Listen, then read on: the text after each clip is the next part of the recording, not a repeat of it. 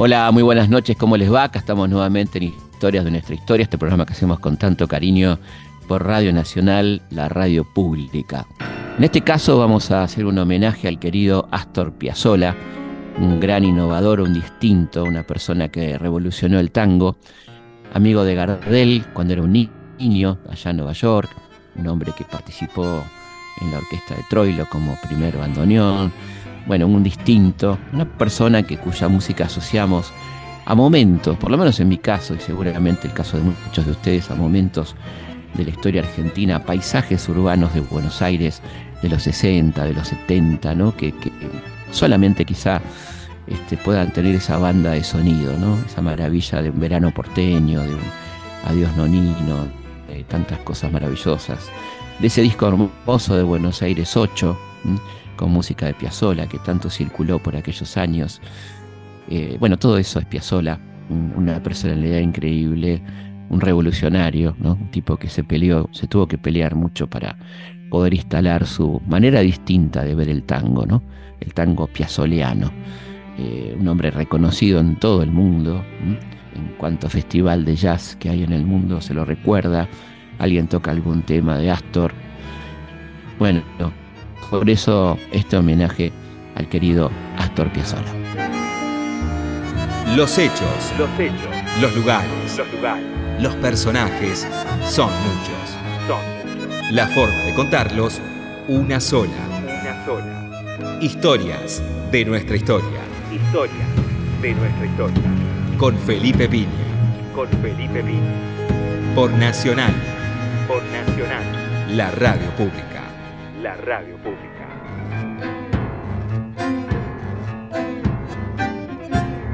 Esta noche vamos a hablar de uno de los más grandes músicos argentinos del siglo XX, sin ninguna duda, don Astor Piazzolla, un hombre que dividió aún más a la sociedad argentina en los años 60, que ya venía dividida por aquello de peronistas y antiperonistas.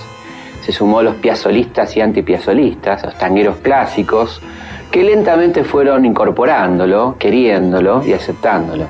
Un hombre que venía del riñón del tango clásico, nada más y nada menos que la orquesta de Aníbal Troilo. Vamos a hablar con gente que estuvo muy cerca de él, que lo quiso mucho, que trabajó con él, con Laura Escalada, su última pareja, Horacio Malvicino, alguien que integró el octeto y otras formaciones musicales con Piazzola, y José Ángel Treyes, el hombre que le puso voz a Piazzola. Piazzola nació en Mar del Plata, pero después se fue con el padre. Horacio Malvicino, músico guitarrista. Y la madre se fueron a Nueva York y vivían en una zona en una zona muy muy este muy dura de, de, Nueva York que se llamaba que se llama Little Italy. Y se fueron a vivir ahí. Él, él hizo su colegio ahí. Este el padre era peluquero y le cortaba el pelo a un este a un a un pequeño capo de la zona de la mafia. Y la madre este cosía ropa también para, para, para, este hombre de la mafia que tenía su grupo, era un capito, ¿no? Y, este, y, y ahí empezó, él va a estudiar el bandoneón con un europeo que tocaba muy bien, pero estudia música clásica en el bandoneón.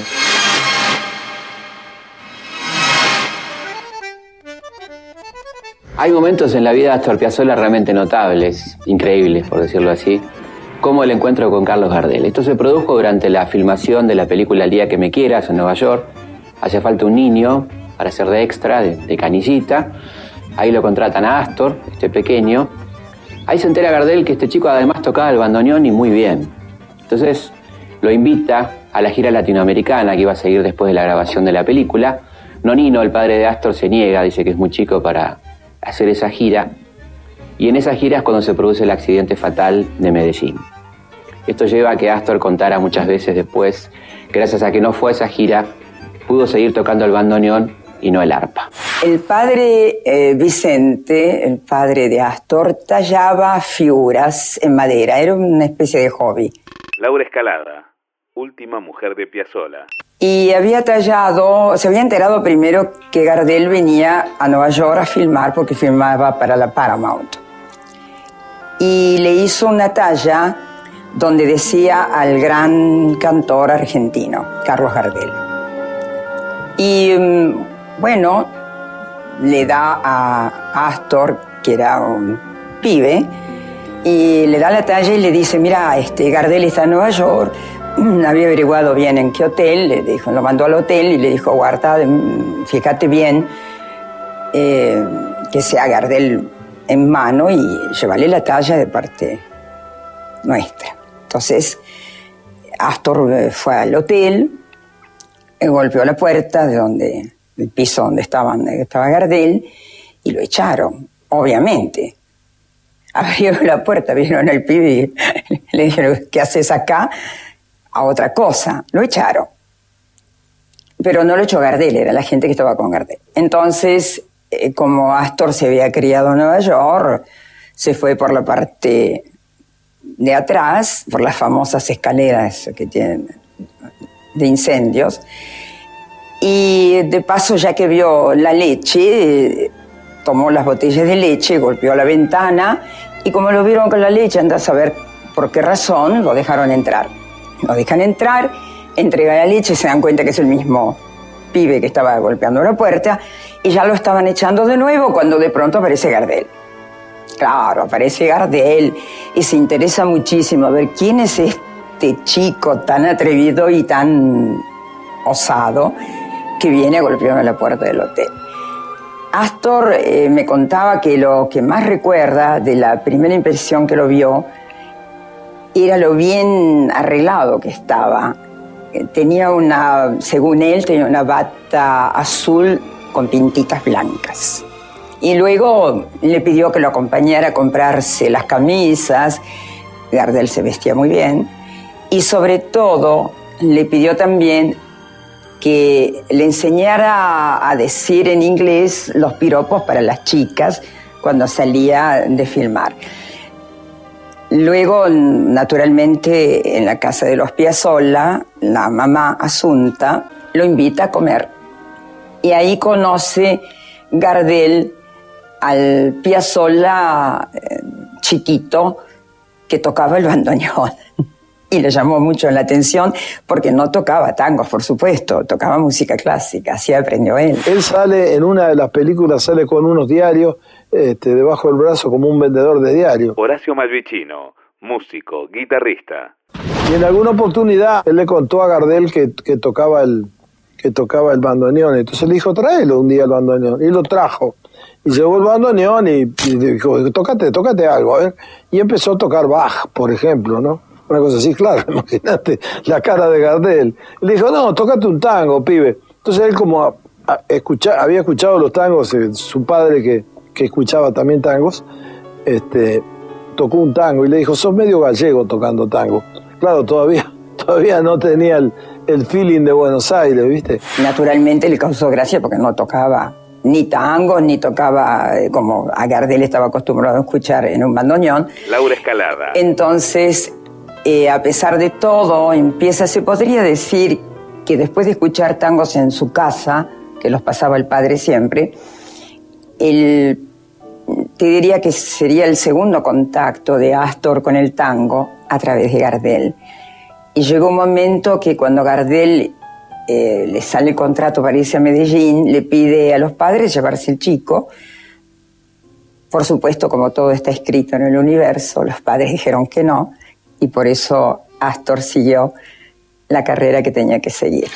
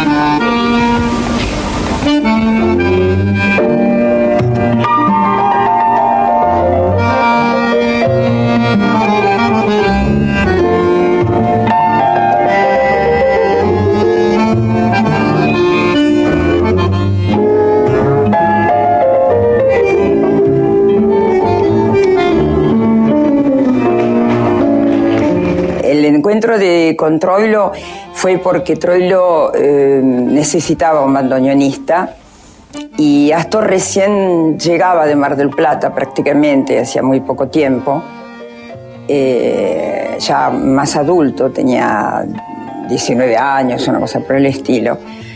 Y uno de los amigos, uno de los músicos, lo recomienda a Troilo. Astor se sabía todo el repertorio, ya absolutamente todo, porque cuando le iba a escuchar a su amigo, oía la orquesta y sabía todo. Claro, cuando se presenta y empieza a tocar, Troilo dijo que este era un monstruo. Un chico tan joven y tocaba tan bien. Y él no es que le causara eh, gracia, porque ahí la gracia no entraba, que tocaba bien. Entonces lo incorpora a la orquesta. Y si ustedes ven fotos de esa época, van a ver que es el más joven de casi toda la, orquesta de Troilo, de aquella época, hasta que comenzó a hacerle los arreglos a Troilo, a un punto tal que, bueno, Troilo le tuvo que decir, hasta aquí está bien, pibe, pero no te puedo seguir porque naturalmente Astor ya había avanzado como compositor, como arreglador, y estaba ya en otra escala del tango que después siguió, por supuesto, para ser quien es, ¿no? Estoy escuchando por la radio una orquesta, dice, realmente que, que me saca de quicio, dice, me parece una cosa lindísima, vale la pena que la oigas. Horacio Malvicino. Y bueno, entonces yo ah, dejé los chicos con los que estaba y entré en mi casa. Y entonces este, escuché, en ese momento empezaban a tocar este, en Radio Splendid. Y, este, y bueno, me, pareció realmente, me dejó, me dejó pasmado, porque yo que estaba acostumbrado a escuchar este, todas las noches eh, el Glostora Tango Club que mi viejo ponía, este, y que por donde pasaban todas las grandes orquestas de tango y todo lo demás, todo eso era no es que fuera antiguo, pero era muy tradicional, ¿viste? Era muy, muy, eh, cada uno tenía su estilo, una cosa era D'Arienzo, otra cosa era este, Tanturi, este, pero, pero era diferente, distinto a todos completamente, ¿no? Y, este, y realmente, bueno, esperamos, esperé ansioso el, el final de la actuación para sentir al, al locutor que, dice, que dijo, acabamos de escuchar taconeando por la orquesta de Astor Piazzolla.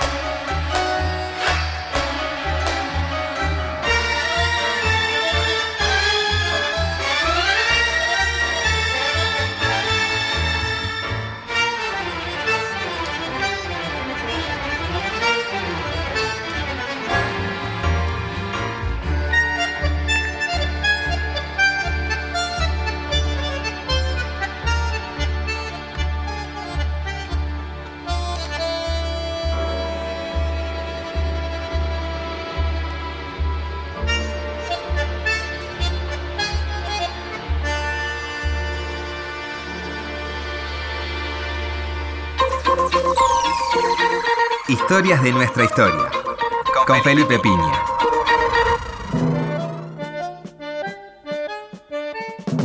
La fama de Piazzolla y su calidad musical llegaron a prácticamente todo el mundo y esto lo llevó a grabar con los principales músicos de jazz y gente de aquel ambiente que lo invitaba a los festivales de jazz más importantes de Europa, entre ellos, por ejemplo, Jerry Mulligan, con quien grabó un disco memorable, hoy de culto.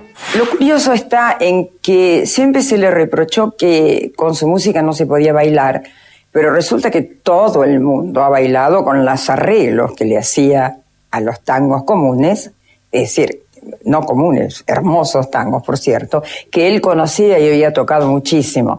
Hay un tape de él donde eh, él se toca la cabeza y dice, eh, tengo la cabeza llena de tangos, naturalmente. Si él no conocía la raíz, no hubiera podido desarrollarla de la manera con que lo hizo para hacerla mundialmente conocido. Lo que sucedía era que, bueno, no se podían bailar por largos quizá, y porque eran más evolucionados, ahora se bailan. Eh, empiezan a bailar. Pero sí lo bailaban, los primeros que lo bailaron fueron, como siempre, los bailarines clásicos, después los modernos. Entonces, una vez paseando, mm, no me acuerdo si era por París, bueno, no importa porque por todas partes es parecido, y de pronto eh, vemos en todos los afiches música Astor Piazzolla, música Astor Piazzolla. Y así repetido en tantos países. Y después un día él lee y dice, yo no entiendo, en la Argentina dicen que mi música no se puede bailar y acá la baila todo el mundo. Claro, obviamente en, ese círculo este, fue un reguero. Después de, muchos meses de ensayar, de más de seis meses, decidimos un día llamar una figura importante en el tango para que escuchara lo que hacíamos y que opinara a ver si le encontraba algún vestigio de tango a lo que hacíamos. Y, vino este, Pugliese. Pugliese una mañana, a las nueve de la mañana, vino religiosamente, se sentó ahí y tocamos, ya el grupo estaba como para salir y tocamos cuatro o cinco temas y bueno, y después vino la, después vino, todos se arrimaron, yo te imaginás que ni me, ¿cómo era? La guitarra, la guitarra eléctrica era una especie de misterio que no tenía nada que ver este, con el tango en ese momento, este, fueron todos a preguntarle a, a Pugliese y Pugliese quedó encantado, les dijo, sí, realmente tiene una raíz tanguera, una raíz tanguera muy, importante, nos dejó muy satisfechos a todos, porque nos dimos cuenta de que, de que lo que estábamos haciendo estaba bien encaminado, teniendo en cuenta que un tipo como, como Pugliese era un paladar negro del tango, ¿no es cierto?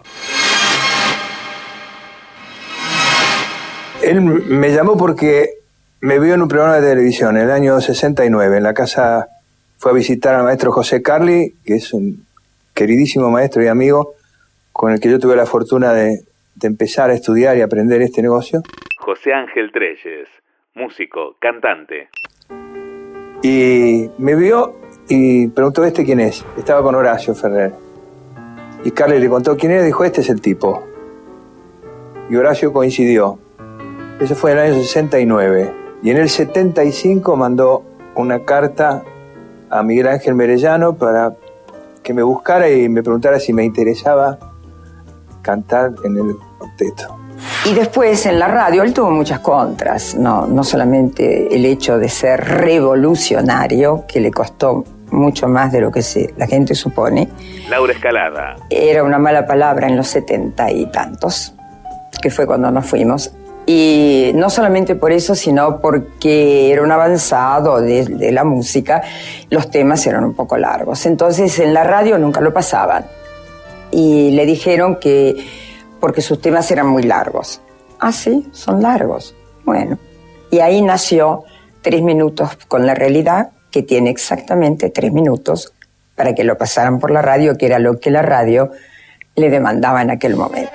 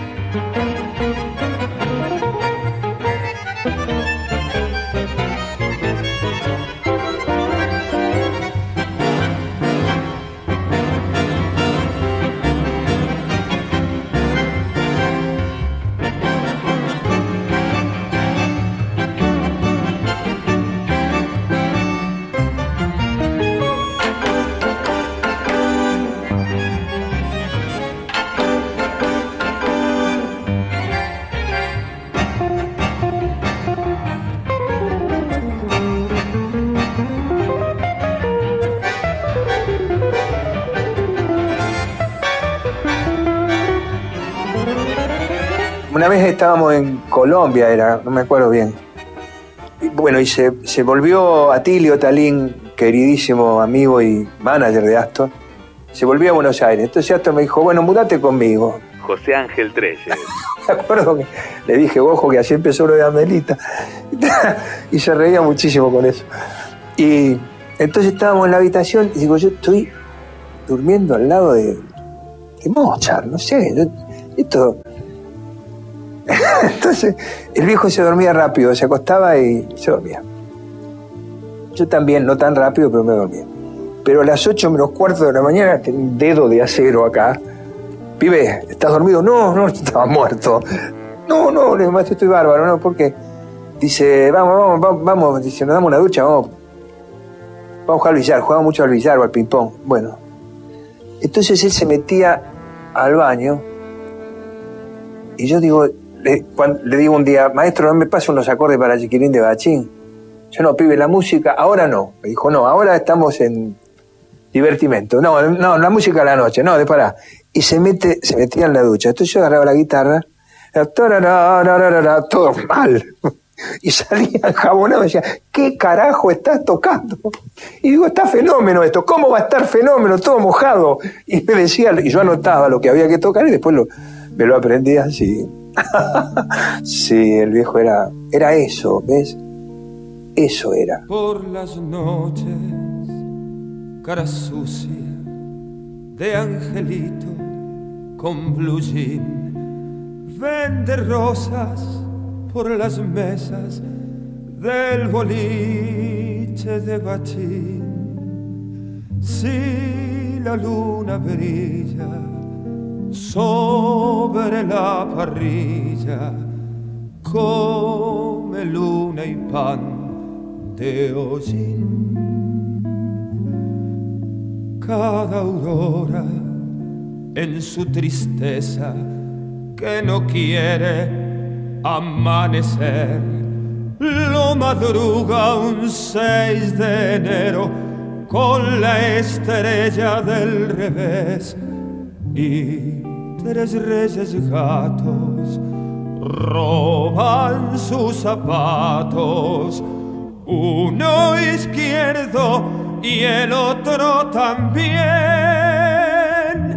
Chiquilín, dame un ramo de voz, así salgo a vender mis vergüenzas en flor Paléame con tres rosas que duelan a cuenta del hambre que no te entendí, chiquilín.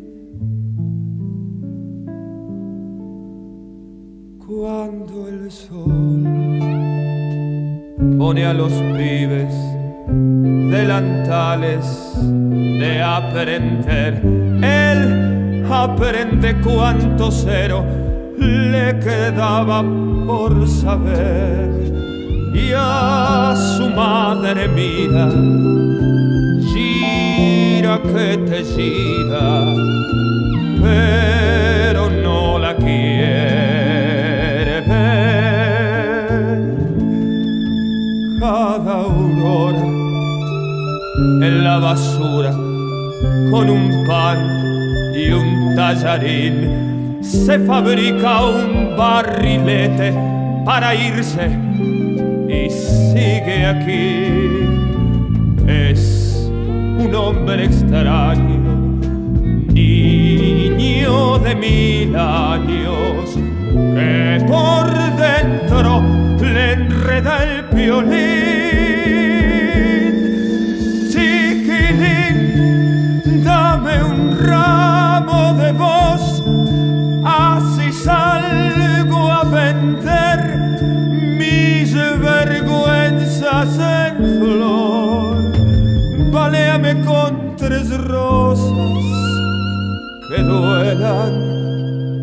cuenta del hambre que no te entendí.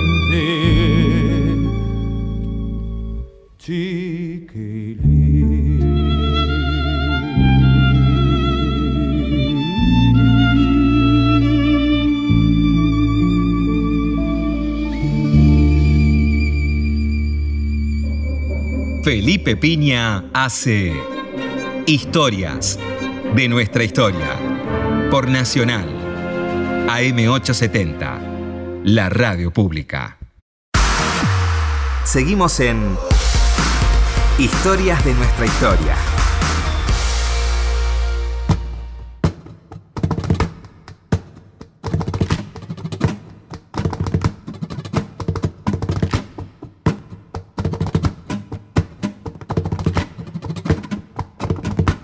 Seguimos en Historia de nuestra historia. Bueno, muchas gracias por todos los comentarios, las ideas, las sugerencias que nos llegan a través de nuestro mail consultaspigna.gmail.com También se pueden contactar a través de nuestra página de Instagram, arroba felipe.pigna y por supuesto del Facebook Felipe Pigna, página oficial.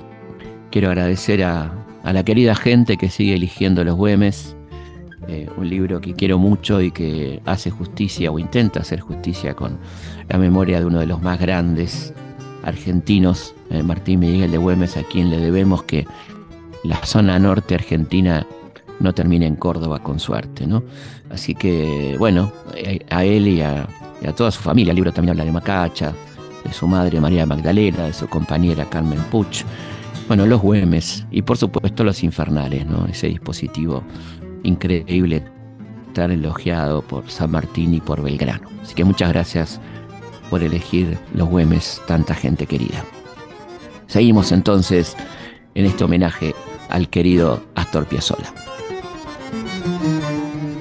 Historias de nuestra historia, con Felipe Piña, por Nacional, la radio pública.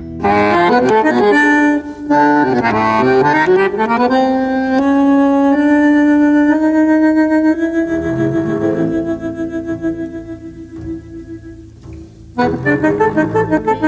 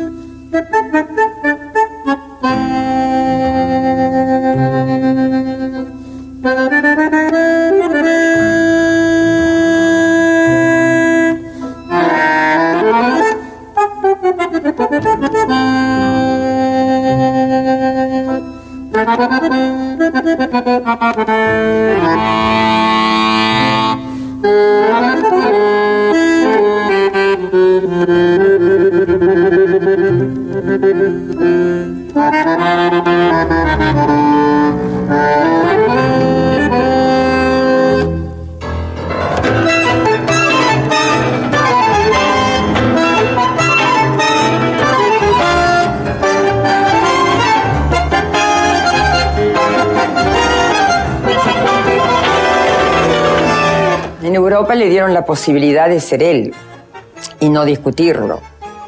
Y eso eh, a cualquier persona creo que la afirma más y le da más mm, coraje, no porque el coraje le sobraba, eh, pero la afirma más en lo que hace. O sea, te echan, te quieren pegar por la calle.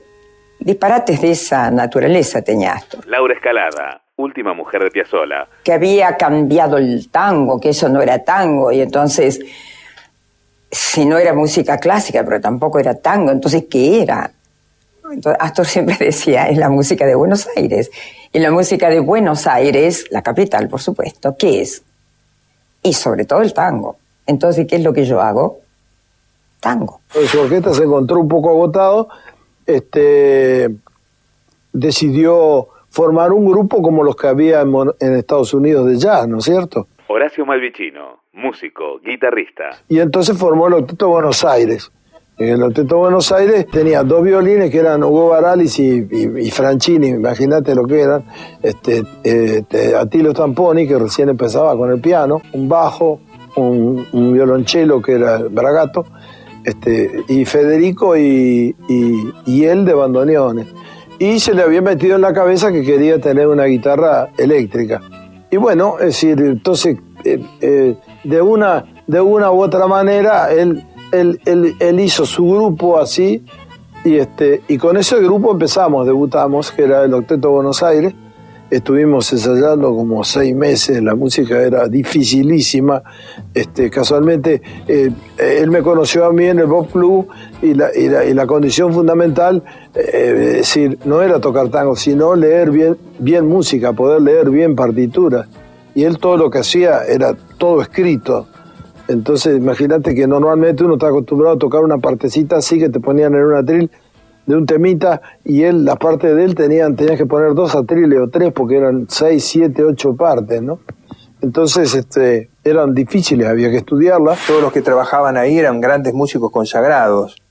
Sirigliano, Reiner, Malvicino, Sebasco, Agri, no sé, los que estaban ahí eran todos monstruos.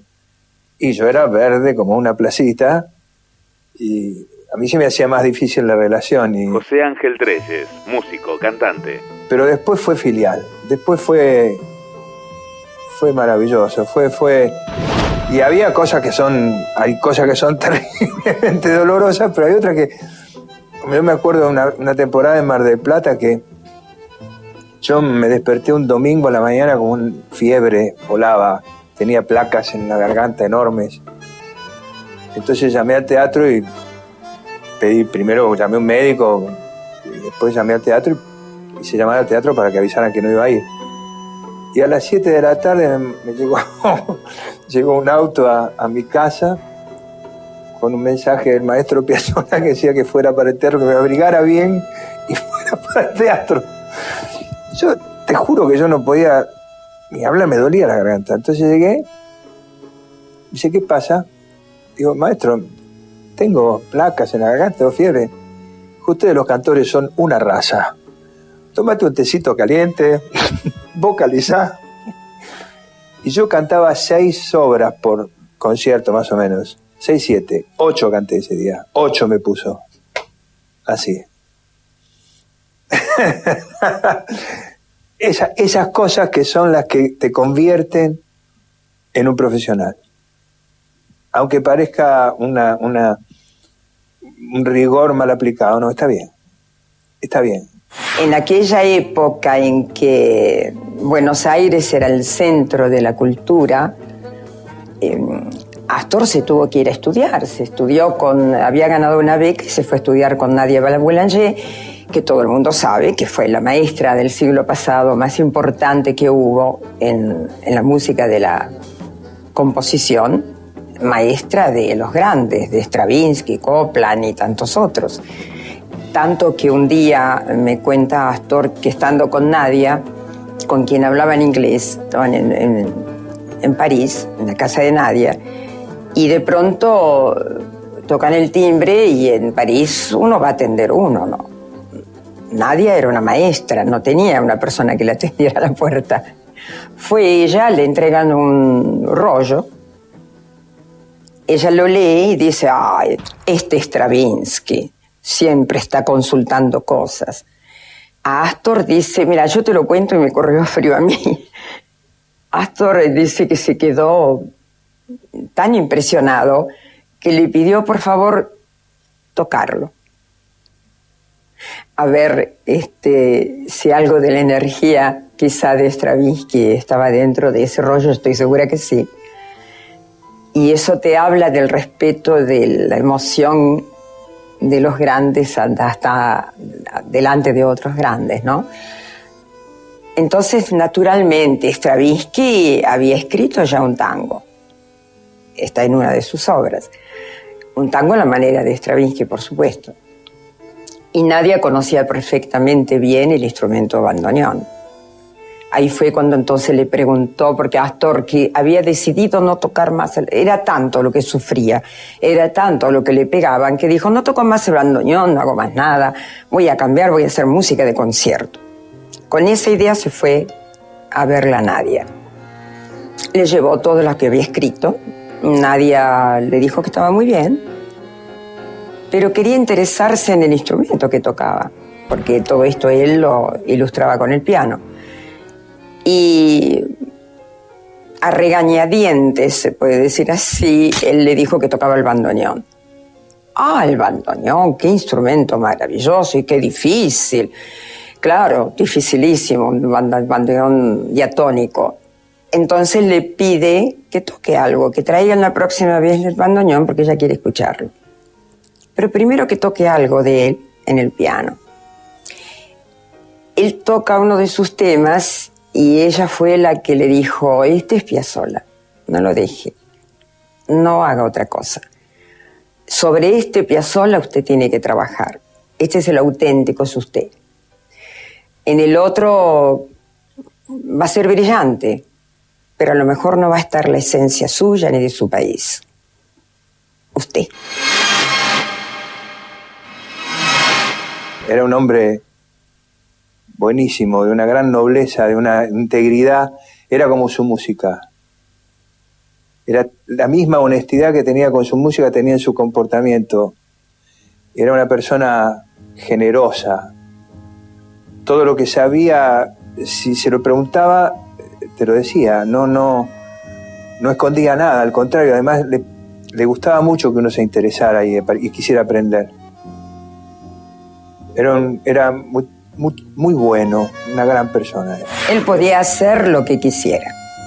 Cuando tocaba el doble A, que hay un free en el medio, yo que estuve prácticamente en casi toda la tournée, y no porque me gustara, sino porque él pedía que yo estuviera, o sea que conozco muy bien las tournées, son bastante duras, sobre todo al principio, porque, bueno, nunca teníamos un peso, vamos a hablar claramente.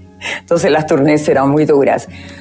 Eh, habré escuchado, no sé, millones de veces eh, todo el repertorio de Astor y cuando él estaba inspirado, que no era siempre, sino cuando encontraba un público que le respondía, ese free del doble A podía durar bastante porque paseaba por todos sus autores predilectos.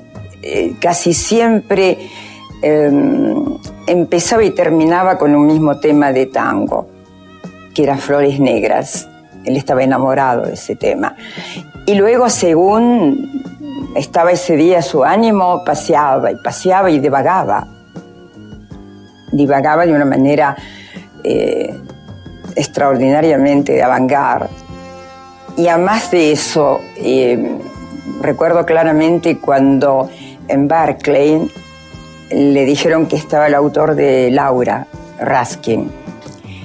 Entonces él empieza el doble A y empieza a pasear la melodía Laura en honor de Raskin, porque estaba presente. Hacía esas cosas, este, como el día que no encontraba este, mucho quórum, lo hacía más corto. O sea, si uno hubiera tenido que escuchar el doble A grabado por Astor, tendría que haber escuchado no sé, millones de doble A, porque siempre eran diferentes, como eran diferentes siempre los conciertos, aunque tocara la misma cosa.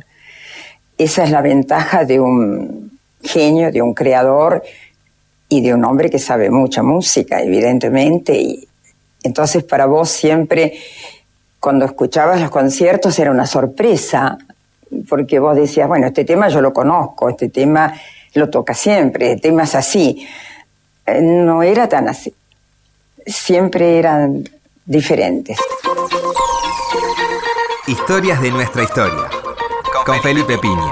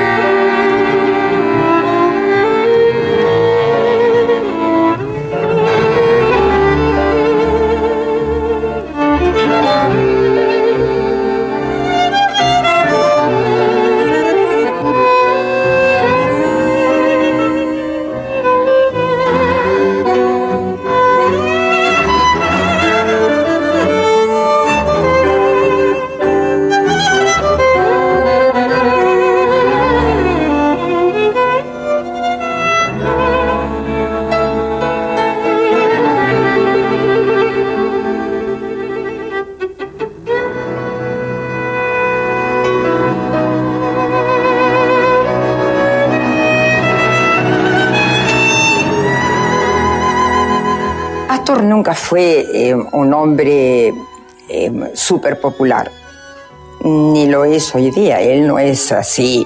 Él no es un disco de oro, ni un disco de platino, ni cosa por el estilo. Pero él es un grande y así está considerado en el mundo entero. Entonces, cuando vos vas a una batea de cualquier lugar, eh, vos vas a encontrarlo entre la música eh, clásica, lo vas a encontrar entre la música argentina, eh, sobre todo en tango, y lo vas a encontrar en, las músicas para estudio, porque no te olvides que después Astor empieza a escribir ya a partir de los prácticamente de los 80 más o menos, y antes también, empieza a escribir pequeñas obras para pequeños eh, conjuntos, pequeños ensambles con otros instrumentos. Y naturalmente eso también fue un reguero porque, eh, yo te lo digo porque yo como ingresada del Teatro Colón y cantando en el Teatro Colón, cuando nos pedían música argentina para cantar, teníamos muy poco para elegir. Ahora además tenés a Piazzolla. Lo, se, lo se lo incorpora perfectamente bien, aparte de que él escribió una cosa para mí muy difícil, entre paréntesis, que se llama Milonga sin palabras. Em, hay muchísimos temas que se pueden incorporar para cantante evolucionada. Y luego eh, las pequeñas obras que en todos los conservatorios del exterior los, los han incorporado a sus alumnos. Él tiene un estudio, por ejemplo, para flauta, que yo siempre pienso que cuando tocan ese estudio le tienen que poner un pulmotor al lado, porque es un estudio dificilísimo. Eh, en cuanto a la respiración, porque es muy exigente, ¿no? Pero es maravilloso, de un gran lucimiento para el que lo toca, obviamente. Mira, yo tuve la suerte de, de pegar a la vuelta al mundo más de dos veces. No hay una sola orquesta de cámara en el mundo que no tenga en el repertorio obra de Piazzolla. En el mundo, ¿eh? Orquesta de cámara, orquesta, cuartetos, quintetos, todos, todos tienen en el repertorio obras de Astor. Eh, yo no sé qué, qué, pasa con, con la Argentina y los grandes músicos, compositores. A mí me parece un desperdicio, me parece un genocidio cultural que los chicos salgan de la escuela secundaria, por ejemplo, y ninguno sepa un poema de Homero Mansi.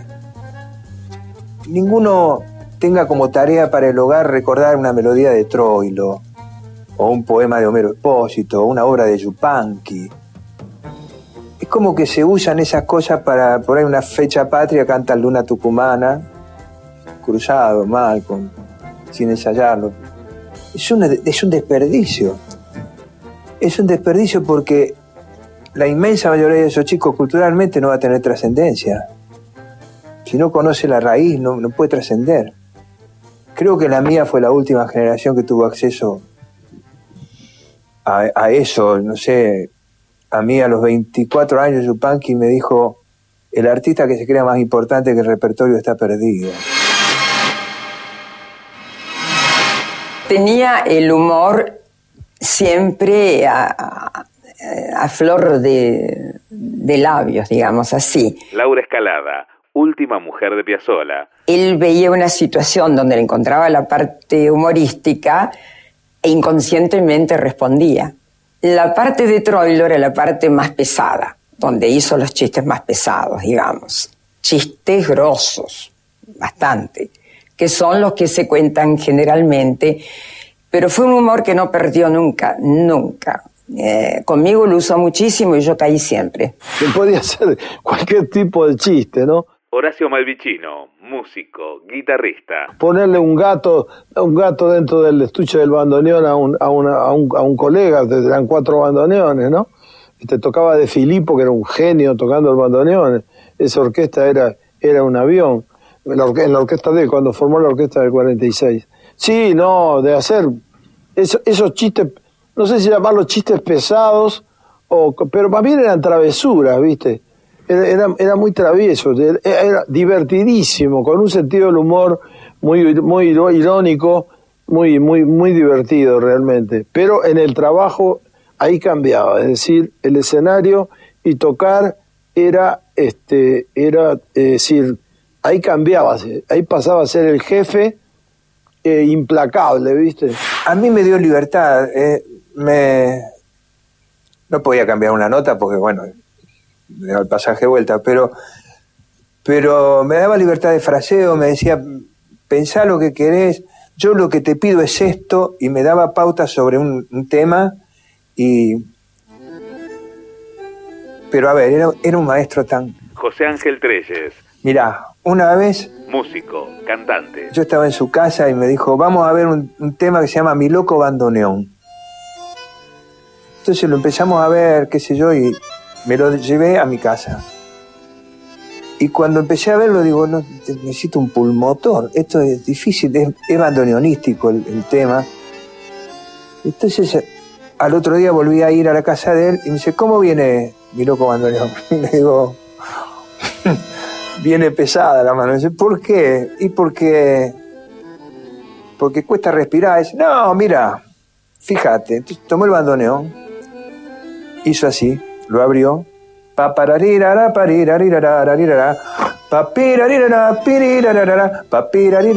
Respira con este, me dijo. Respira cuando respira este. Y yo a los 15 minutos cantaba eso con una comodidad que no lo podía creer. Lo que quedó de Piazzola es que Piazzola pudo pudo llegar a formar parte o forma parte en este momento del repertorio clásico de cualquier orquesta sinfónica en el mundo. Es decir, es decir montones de programas sinfónicos o, de, música clásica, de teatros así, eh, de ese tipo, como el Colón nuestro, como ese tipo de cosas.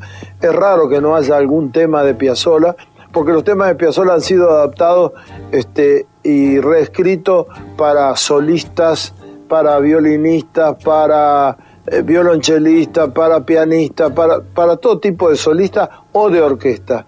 Y, eso creo que es, es una penetración total y absoluta, es decir, de, la música de Piazzolla dentro de, de, una línea, de una línea realmente muy, muy, pero muy importante. Yo a veces digo, yo veo en la televisión de mi país 16 horas semanales de una música que no sirve para nada a mí. Ojalá que haya mucha gente a la que le sirva. Es una música, para mí es una música inútil, porque no me sirve para nada, no me aporta nada, no, puedo estar un minuto oyendo esa música. Tiene 16 horas. No, me animo a rogar, me animo a rogar que haya cuatro horas para otra cosa, de música argentina, nacional y popular. Otra cosa. Cuatro, no 16 y veamos qué pasa. En un año veamos qué pasa. Bueno, estamos llegando al final del programa, espero que le hayan disfrutado, un programa lleno de música, de anécdotas, de recuerdos en torno a ese gigante de la música popular argentina que fue el querido Astor Pantaleón Piazzola.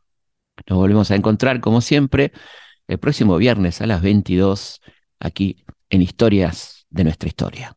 Hasta entonces. Y ahora el, sueño del pibe, como le llamo yo, es una especie de unión de amor, unión nacional, como dicen otros, es una unión de amor. Astro Piazzolla y su quinteto tienen el honor de tener a Roberto Goyeneche esta noche con nosotros. Historias de nuestra historia. Conducción, Felipe Piña. Producción Cecilia Musioli. Archivo Mariano Faín. Edición Martín Mesuti. Las tardecitas de Buenos Aires tienen ese, qué sé yo, viste, salir de tu casa por arenales, lo de siempre, en la calle y en voz cuando de repente detrás de un árbol me aparezco yo. Mezcla rara de penúltimo DJ de primer polizón en el viaje a Venus. Medio menona en la cabeza, las rayas de la camisa pintadas en la piel, dos mediasuelas clavadas en los pies y una banderita de taxi libre levantada en cada mano. ¿Te reís? Pero solo vos me ves.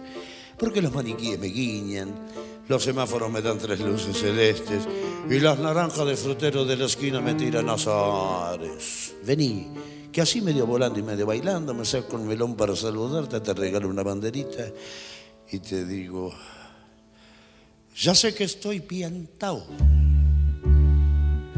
Piantao, piantao. Mm, ¿No ves que va la luna rodando por Callao? Que un corso de astronautas y niños con un vals me baila alrededor. E bailar, vení, volá. Ya sé que estoy piantao, piantao, piantao. Yo miro a Buenos Aires del nido de un gorrión y a vos te vi tan triste. Vení, volá, sentí el loco berretín que tengo para vos. El loco, loco, loco, cuando anochezca tu porteña soledad, por la ribera de tu sábana vendré con un poema y un trombón a desvelarte el corazón. El loco, el loco, loco, como una acróbata de mente saltaré sobre el abismo de tu escote hasta sentir que enloquecido corazón de libertad ya vas a ver.